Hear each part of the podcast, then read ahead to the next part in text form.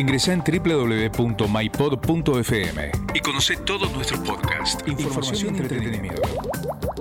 MyPod. Somos podcast. Proyecto Liderar. Walter Zafarian. Tiempo de abrir un nuevo capítulo en nuestro proyecto Liderar. Vamos a charlar con alguien que eh, fue capitán, creo que en todos los equipos donde jugó, ahora después se lo voy a preguntar, y que tiene como particularidad que fue campeón en un torneo internacional con Racing y con Independiente, y es Hugo Pérez. Perico, ¿qué tal? ¿Cómo te va? Hola Walter, ¿cómo estás? ¿Todo bien? ¿Cómo estás? Bien. Muy bien. Eh, en todos los equipos donde lo que nos toca vivir, bien. Sí, en todos los equipos donde jugaste fuiste capitán? Eh, sí, en casi todos de manera momentánea. Eh, en algunos varios partidos, en otros fue otro porque se iba, iba girando la titularidad de la cinta, pero en la gran mayoría sí. En la gran mayoría sí. No, no, no, no tantas veces, pero sí, la gran mayoría sí.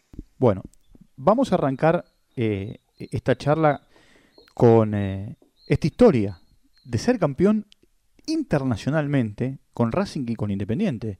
Porque vos ganaste la Supercopa con Racing, fuiste parte de aquel equipo y fuiste parte de aquel otro equipo de Independiente que ganó la Supercopa eh, en el 94. Sí, sí, sí, fue en Racing en el 98. Yo venía, debuto con Coco Basile en el año 1998 frente a Independiente, ganamos 3 a 1, eh, un partido de la noche. De ahí ya, bueno, siguiendo los consejos de todo el mundo del fútbol, en que esas oportunidades no se, no se tienen que perder y se tienen que agarrar con dientes y uñas, uno lo, lo, hizo y, y, bueno, por suerte me tocó un grupo bárbaro, el cual me permitió, bueno, ese triunfo de ganar la Supercopa, eh, ir a las Olimpiadas de Seúl en el 88 cuando estábamos haciendo la gira por ese torneo. Estábamos jugando contra el Nápoles Maradona, Careca, Lemao y, y ahí se me citó. Después, bueno, estuve esos tres años en Racing y después sí, después en el, año, pasé un por Fer, después en el año 94 mm, el único título internacional que le faltaba al club también era la Supercopa, que no la había logrado y la ganamos con, con Boca, recuerdo el gol de Ramber por arriba de, de Mon Navarro Montoya, y ahí sí, me, quizás me convertía, eh, la historia marcó dos, dos hitos importantes. En ese momento la Independiente fue que era el único título internacional que le faltaba. Y, y hoy contabilizada con Racing es el último título que ganó Internacional Racing desde hace casi 30 años. Eh, son dos, dos, dos cosas que, que bueno, eh, te dejan marcado, pero sí, con los dos clubes, con Racing primero en el 88 y con Independiente en el 94. Bueno, voy hacia 88, ¿no? Basile técnico, nada más y nada menos que el debut contra Independiente. Eh, ¿Es cierto que te bajó del micro y te llevó en su auto? Sí, sí, el, bueno, nada, inentendible, ¿no? Yo no, no, no esperaba para nada eso, pero me bajó en el auto. Yo siempre cuento la historia y bueno, nada, tenía, me acuerdo, tenía un BMW, ahora si lo ves es viejo, de esos grises. y el coco me bajó y me hizo ir en el, en el, en el auto con él. Me preguntaba si él sabía por qué me ponía, si yo sabía por qué él me ponía, por qué, por qué había decidido darme la confianza de debutar en un, en un, en un clásico como en ese momento. En ese momento creo que debutamos tanto yo como el turco Yul también jugó de tres.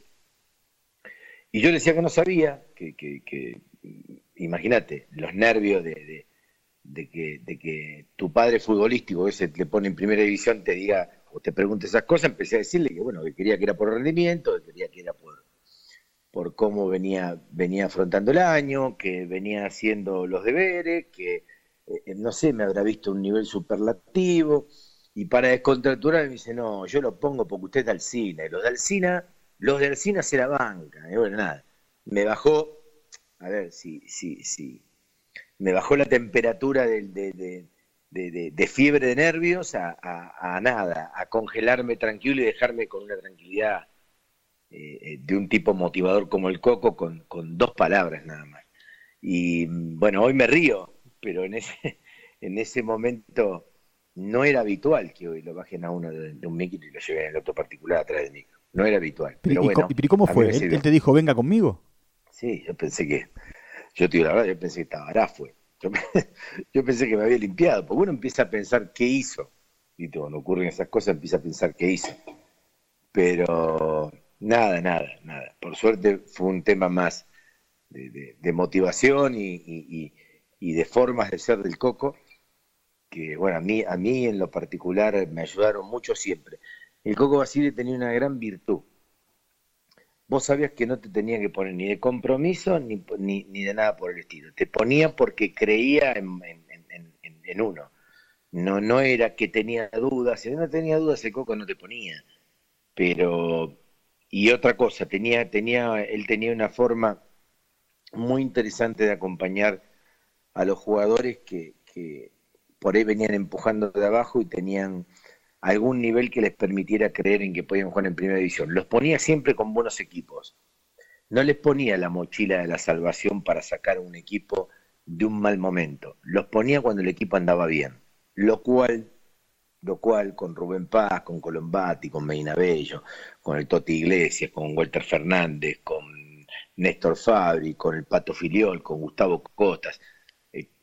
Todo se hacía más fácil, había un acompañamiento, había, había, había, había gente que te podía guiar, no era como no era como hoy, antes te educaban más, y yo lo supe aprovechar y supe escuchar, que para mí fue, fue fundamental. ¿no? Bueno, ahí se da una particularidad, porque tu tío te hace hincha de Racing, pero en tu casa son todos de Independiente, y te toca debutar contra Independiente. Sí, todos, todos, todos, todos todos son, todos son hinchas independientes, excepto eh, mi tío, que fue en realidad quien, quien a mí me, me, hace hincha de Racing. Y, y, sí, sí, me toca debutar contra Independiente, pero a ver, tampoco estamos hablando, eh, mi viejo un laburador de toda la vida, mi vieja también, eh, era, el, era el hermano, el, hijo, el, hermano que, que, iba a debutar en primera división, el sueño del pibe. Entonces, no, no, no, no, lo que querían que me vaya bien, si, si por más que fueran hincha independiente ellos, si, si le tenía que hacer tres goles eh, a Independiente iban a estar contentos, eh, eso no me cabe ninguna duda. Pero sí, se dio, se dio El único que era hincha de Racing era, yo. Y soy yo, y yo. Hay un partido que es clave, ¿no? En esa Supercopa contra, contra River.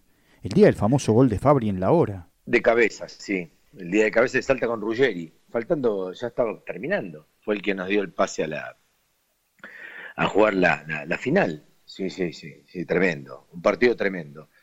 Eh, a mí siempre me tocaba entrar, a, mí me había, a mí me había tocado estar en los dos torneos, tanto en el que se jugaba eh, eh, aquí en el torneo nacional y, en la Supercopa, los dos. Yo viajaba y jugaba con el equipo que quedaba acá, viajaba y jugaba con el equipo que quedaba acá y casi siempre entraba en los segundos tiempos casi siempre, hasta, hasta en la final.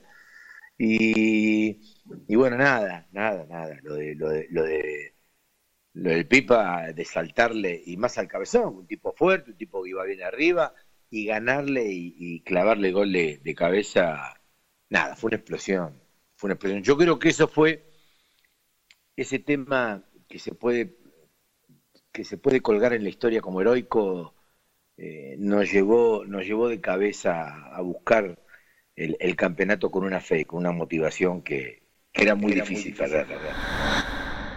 La final la juegan primero de local y después de visitante. La cancha de Racing en el partido de ida era una, era una, locura. Sí, explotaba. Yo nunca vi tanta gente, pero yo te voy a decir algo, yo nunca vi un recibimiento tan grande de gente como el que ocurrió más allá de, de, de ese partido de los 100.000, de los casi 50.000, 70.000, 80.000 personas no esperaban cuando llegamos a Seiza. No solo en el, en el lobby de Seiza, sino en lo que era toda la Richeri.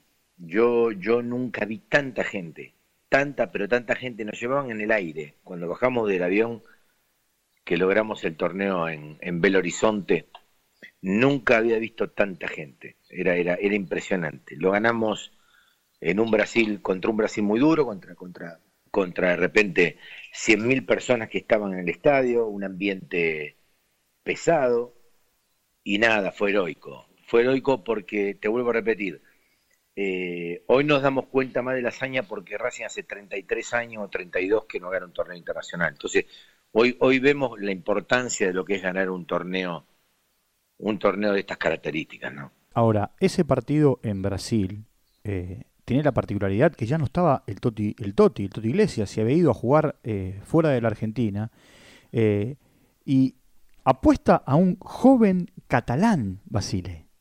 Sí, mm, por la velocidad, ¿eh? porque yo creo que el Coco entendía que más allá de...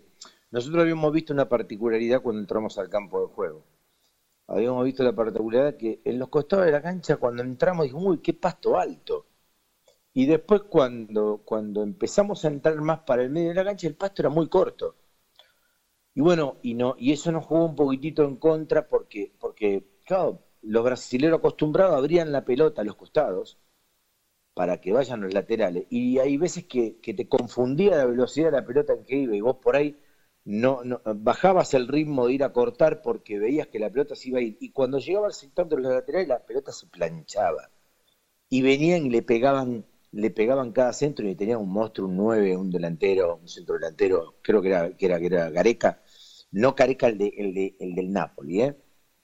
eh sino Gareca y era un monstruo, te entraba y te mataba, y se venían y se venían, y bueno, nada, yo creo que el Coco vio un partido en donde de tres cuartos de cancha, con, un, con, con velocidad podíamos, podíamos aspirar a golpearlo, y bueno, fue así, fue así que en el primer tiempo creo que fue una pelota de, un saque de una infracción que creo que me parece que se le ha dado Gustavo Costa, no sé quién, bueno, eh, es un pique prácticamente eh, de catalán que, define y, bueno, nada, Desde ahí para adelante a tratar de manejar el partido. Después cuando se ponen a uno se nos complica un poco, pero lo llevábamos, lo llevamos. Lo que pasa que, claro, era Brasil, 100.000 personas, eh, vos un arco tratabas de mirar al otro y el otro lo veía tres veces más chiquito que el tuyo, una distancia tremenda y bueno, por suerte lo pudimos, lo pudimos manejar. Jugaste con Rubén Paz, jugaste con Maradona, jugaste con Garnero, jugaste con Colombati. ¿Con qué otro 10 de esos que vos decís rompían el molde jugaste? Eh, a ver, a mí me gustaba, me gustó mucho la condición de un tipo, un tipo tipo Garnero, pero mucho más alto.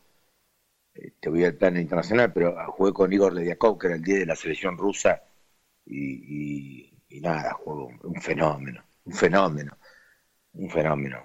La verdad que un jugador con una altura, con, una calidad, eh, pero después 10, 10, 10, creo que los que vos marcaste fueron los que los que yo pude sacar algo y que puedo decir, che, a ver, de Miguel Colombati, un tipo que aprovechaba al máximo la capacidad física que podía tener, ¿entendés? Entendía muy bien su capacidad física, no era un tipo de largarse a gambetear cuatro hombres juntos.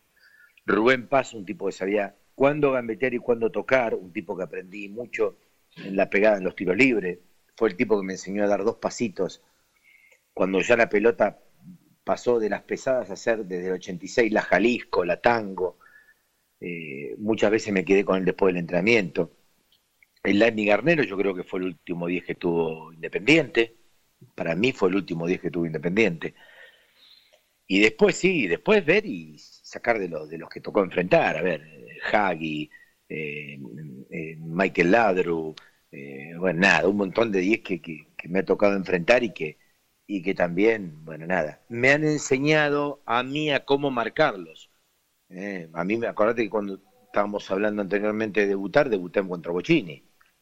Con, cuando vos pensás y te vas a la noche y si yo me lo como, tengo 17 años, 18 años, me lo morfo, a Bocini me lo morfo, y cuando ves que viene con la pelotita moviéndola con los pies, te hace retroceder, porque es un tipo que está antes de un paso tuyo a la hora de decidir sacársela. Entonces, de todos aprendí, de todos, de todos, esos aprendí. Perico, y en un momento determinado viene Basile y te dice, porque vos veías los partidos por televisión y vas a la cancha ¿eh? con el seleccionado argentino, y, en un momento te dice, Perico, adentro, hay que jugar los partidos contra Australia adentro. Sí, yo, yo había tenido la experiencia, yo tuve la suerte de jugar las tres cosas que se pueden jugar con la selección, porque cuando yo estoy con, cuando estamos haciendo la gira eh, con Racing, eh, habíamos hecho uno o dos partidos, después fuimos a jugar contra, contra el Nápoles, como te había dicho, de Careca, Alemão, Maradona. Y el Coco me hace levantar en una de las comidas y me dice, bueno, queremos felicitarlo porque ha sido citado y bueno, me había citado eh, eh, Bilardo para jugar las Olimpiadas de Seúl en Corea del Sur, en el año 88, con la selección argentina, estaba Canigia, Monzón, eh, Sivicki, Isla, Comas, había un montón de futbolistas, Canigia, y yo ya, ah, yo ya había tenido la experiencia en la selección en las Olimpiadas, jugando de titular.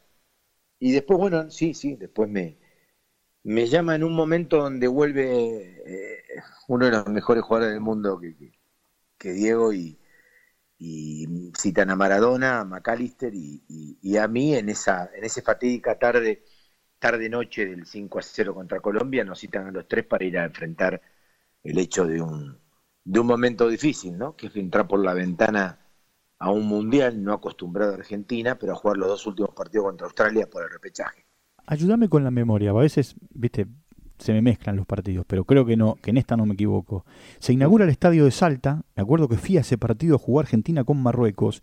¿Ese día hiciste, un gol vos e hizo un gol Maradona? Me hacen el penal a mí, una pelota que yo me voy por el costado, la toco justo cuando veo, veo viene a cruzarme el jugador y Diego hace gol de penal. Y después hacemos robo una pelota en el medio, hago una pared, se la doy a Balbo, Balbo me la devuelve, hago una pared con Ortega, Ortega me la devuelve y de media distancia, sí, le, meto, un, meto un bombazo y... Perico que la robó, Perico la ganó, Perico para Balbo, Balbo para Perico, Perico para Ortega, Ortega, otra vez a Perico, el gol la mató.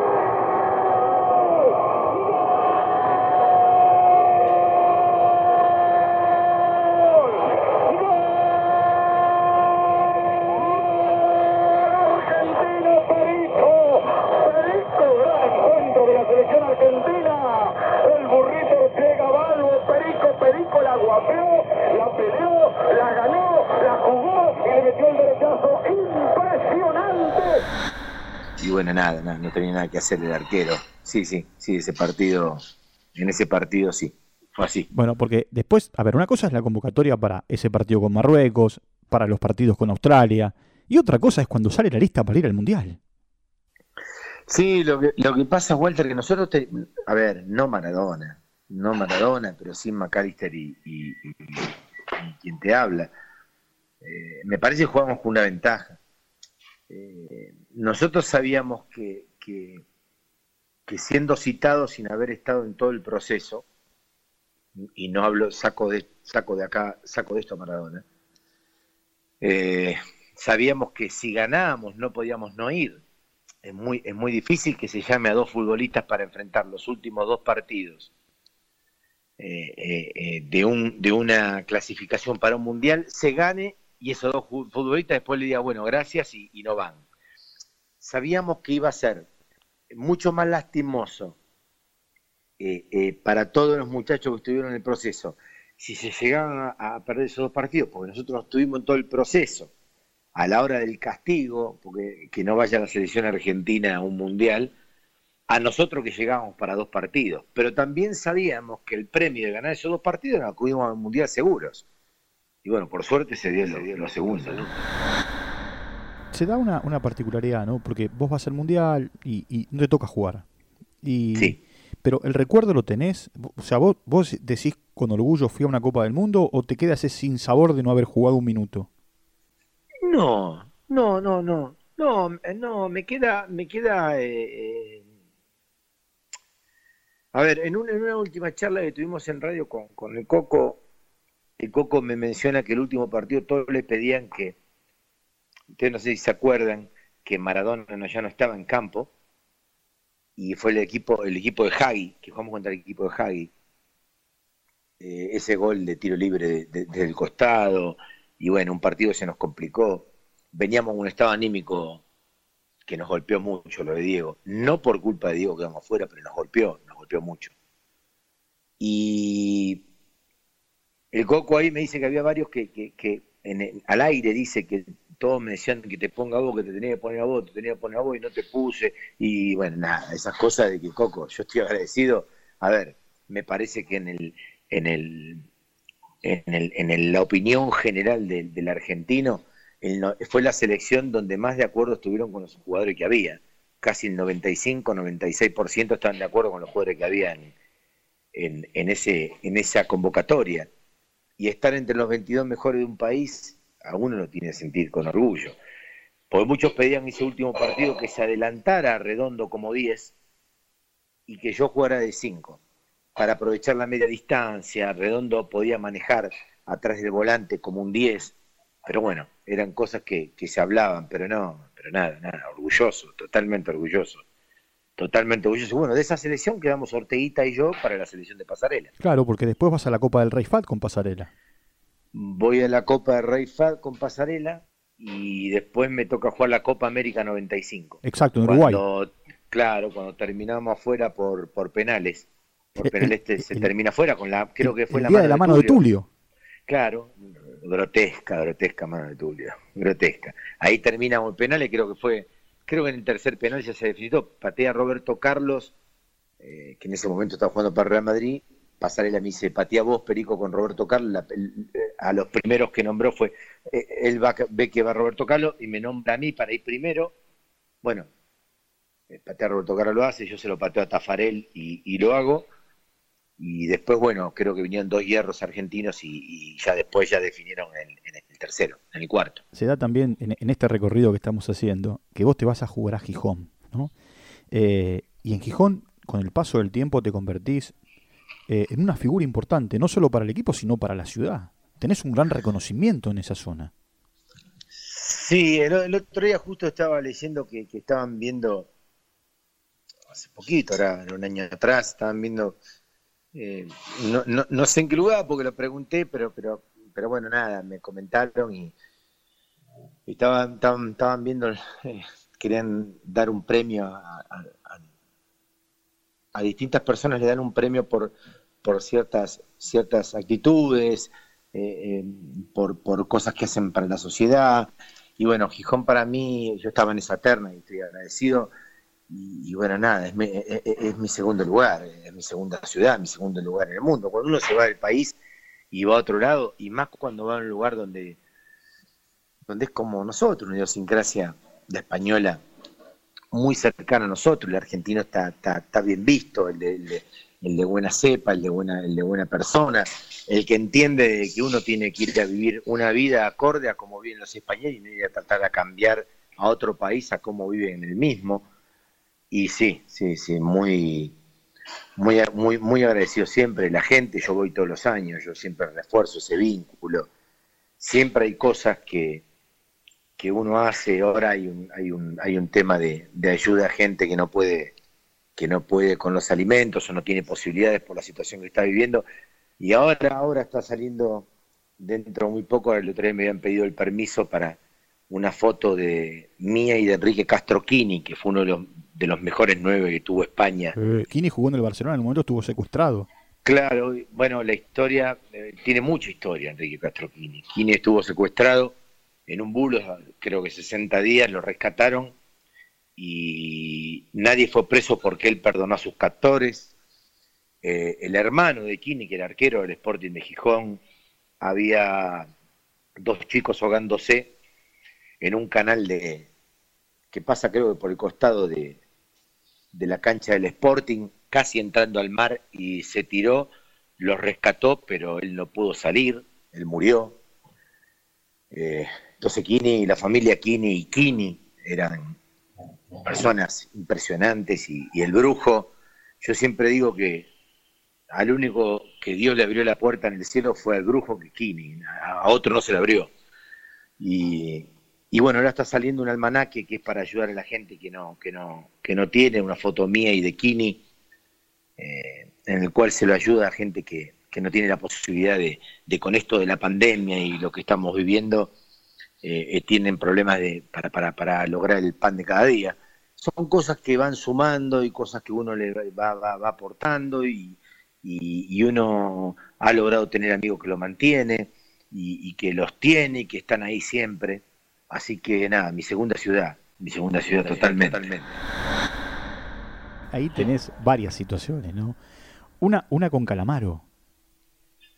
Sí, bueno, la, la Andrés fue un partido la, con Calamaro y con Charlie García, porque habían ido a verme en Sporting, Sporting de Gijón y Real Madrid, cancha del Real Madrid. En ese partido hacía 16 años que el Sporting no ganaba en esa cancha. Y bueno, jugaba, me acuerdo, jugaba, bueno, como te decía, Michael Ladru, eh, Hierro, Sanchís, eh, eh, Roberto Carlos, Redondo, Rincón, Bam Zamorano, un equipo tremendo el Real Madrid. Y bueno, nada, los 25 minutos, creo 30 del primer tiempo y una pelota que, que, que logro cortar, arranco y cuando arranco veo que me achican todos los defensores de la Madrid y, me, y me pica el, uno de los laterales nuestro que se llama Velasco, que salió de las divisiones inferiores de Real Madrid también. Y cuando, se, cuando me achican todos les puedo poner una pelota filtrada y bueno, caminó, caminó para el gol porque achicó el Real Madrid y le hace el gol a Gullo, tres dedos al, al, palo derecho. Y bueno, nada, te podrás imaginar después que se vino todo el Real Madrid al ataque, nos colgamos, casi, casi pedimos el micro para colgarnos atrás en el, en el arco. Pero logramos el triunfo y después me, había hablado eh, eh, Andrés Calamaro y Charlie García que iban a ver el partido. Y bueno, fuimos a comer en un restaurante muy famoso que hay en Madrid. Y, bueno, me encontré con él, con, con, Calamaro, con Charlie García, con, con sus músicos. Y me acuerdo que Charlie tenía una bufanda de, del Sporting, Andrés también. Y nada, nada, dos cracks, dos cracks, tremendo tremendo. Y fue, bueno, fue una cuota de suerte. Ya lo había tenido, yo lo había conocido a él cuando, cuando salimos campeón de la Supercopa y del campeonato en, Independiente. Él es muy fanático de Independiente. Y ahí fue la primera vez que lo conocí. Y anteriormente lo había visto, en, cuando, no sé si recordás, cuando estaba en la discoteca Cemento. Un día también fue invitado a un recital y, y bueno, nada, nada, buena relación y la verdad fue una alegría, porque después me invitaron a, comer, yo me quedé un día más en Madrid pidiendo permiso, y lindo, lindo ver argentinos y, él, que en ese momento los Rodríguez, estaban en plena época de esplendor. Vuelvo a esa Supercopa con Independiente. ¿Qué equipo tenía Independiente, no? Porque hablamos de Garnero en un momento, pero jugaba Rambert, Garnero, Gustavo López, Vos, Ever Moas. Eh, era un equipo tremendo. Caña. Mira, yo por lo que hablo yo a mí me tocó, y esto no lo digo por, por, todos saben que yo soy hincha Racing, lo, he dicho en Independiente, no, tengo que, que demostrar nada, nunca he vendido humo, yo nunca dije de chiquito era de, pero yo hubo, en, mi carrera hubo dos equipos que, que, fueron para mí los mejores que, en los cuales jugué, que uno es, es Racing, del 88 hasta el hasta que se fueron las mejores figuras que teníamos, y el Independiente del 94. Eh, para mí, esos dos equipos eh, fueron tremendos. Me toca en uno, en uno me toca entrar con un equipo formado y que le dio la alegría a la Supercopa y que pudo haber ganado el, torneo, eh, pudo haber ganado el torneo también eh, eh, si por ese hielazo a Navarro Montoya no le quitan esos cinco puntos a Racing. Me tocó un equipo formado que me llevaba, que, que, fue lo mejor que me pudo haber pasado debutando a mí con 18 años. Y después con Independiente participé del formato de un equipo, desde el 92 con Nito Veiga, pasando por el Negro Marchetti y definiendo lo que era un, equipo tremendo en el, en el 94 con, con Miguel Brindisi. Pero por lo que a mí me cuentan la gente independiente y charlamos, eh, para ellos el del 94, más allá de los torneos que pudieran haber ganado después, fue el más cercano al paladar negro del hincha independiente de cómo le gusta jugar. Era un, era un plantel, era un plantel que te creaba en 15 minutos, 8 jugadas de gol claro, claro, claro. Cuando jugás al PRODE, la cruz va siempre al medio, ¿no? Racing Independiente, Independiente Racing, para, para sacarte los dolores de cabeza, hoy. No, no, no, no, no, no, no, no, no, no, no, no, no. Tengo hoy mi familia, mi familia, la, mujer, mi, mis dos hijas y, el nene, el nene está jugando en Racing, en, en, el infantil de Racing, y tengo a mi mujer y, a una de mis nenas, la mayor, que son hincha independientes. Y tengo al nene eh, a, la, a, la, nena del medio. Y yo creo que soy muy Racing, vamos ganando 3 a 2. Pero no, no, no. Ya mi, mi época como profesional terminó. Si, si juega Racing Independiente, le pongo a Racing. Que, eh, la verdad es la verdad. pero bueno, nada. nada, tengo buenos recuerdos. Yo siempre respeté, yo siempre traté de, que lo que lo que tenía que pasar por encima de lo que era el sentimiento era el profesionalismo. El sentimiento para mi casa, para el bar, para salir a la cancha, para ir a, alentar, pero eh, eh, el fútbol no deja de ser un laburo, hermoso laburo, hermoso, hermoso por lo que ganás en diferencia a la gente común, hermoso porque lo haces al aire libre, hermoso porque no deja de ser deporte, eh, pero no deja de ser un trabajo. Y yo el trabajo, el trabajo, se cuida y se respeta. Hugo Perico Pérez, eh, charlando con nosotros aquí en nuestro proyecto Liderar. Proyecto Liderar con Walter Zafarian. Producido por MyPod.